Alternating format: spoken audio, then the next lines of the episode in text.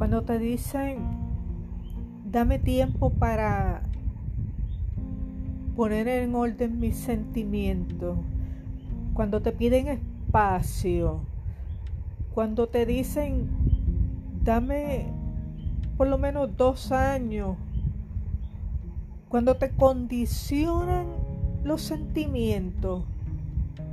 ¿Qué se supone que haga el otro ser humano que está ávido de todas esas cosas, de todo ese amor, todo ese cariño, toda esa ternura que pueda brindar el amor y que encima tenga que ponerlo en pausa porque la otra persona no quiere estar lista.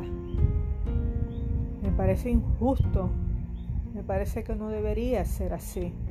¿Qué opinan ustedes?